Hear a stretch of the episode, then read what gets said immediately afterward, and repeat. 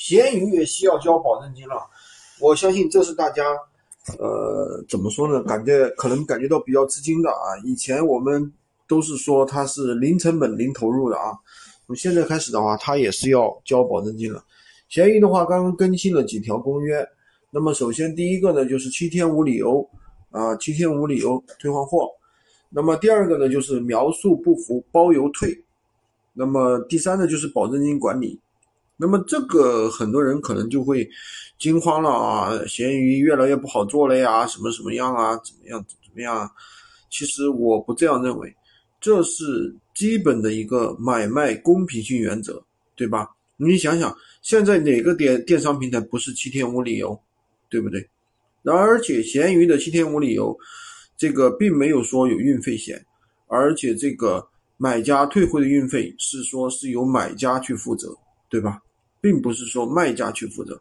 而且如果你发布的商品不是包邮的话，买家还需要承担退回的运费，对吧？这一点的话，其实对于我们来说并没有什么影响，对吧？因为什么呢？因为我们现在。发布的商品一般都是七天无理由的。如果你是从别的平台搬运的，那么首先它肯定是七天无理由，而且它还有运费险，对不对？第二点，那么就算我们社群提供的这些商品，一般也是七天无理由的呀，也都是可以跟客户去退换货的呀，这个没有问题啊。首先，你这个商品你本身就是要提供这样一种服务嘛，也是很正常的。而且我相信很多商。很多那个买家也不会恶意的去退呀，谁会恶意的来退呢？对不对？第二点，这个描述不符包邮退，我觉得这是很正常的呀。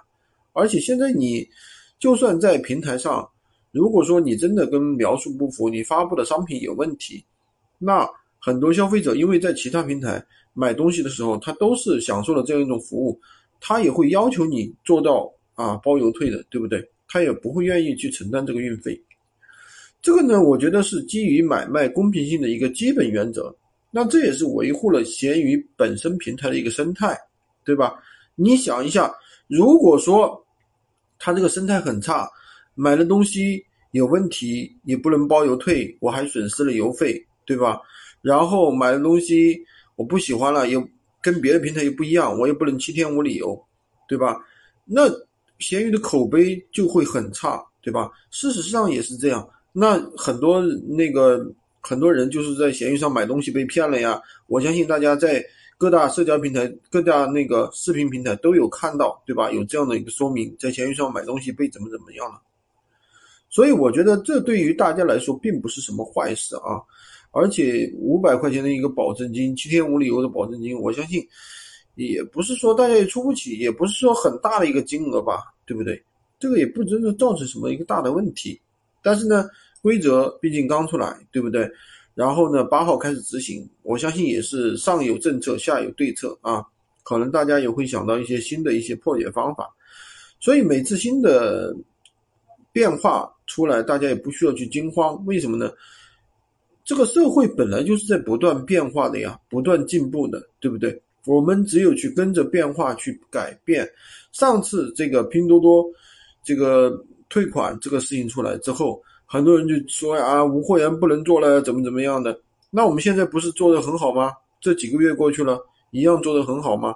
所以不要什么事情出来，马上就危言耸听，马上就唉声叹气啊，不能做了啊，越来越坑了，怎么怎么样，怎么怎么样？不存在的，上有政策，下有对策，而且大家也会想到很多的方法去破解这些东西，大家不需要惊慌。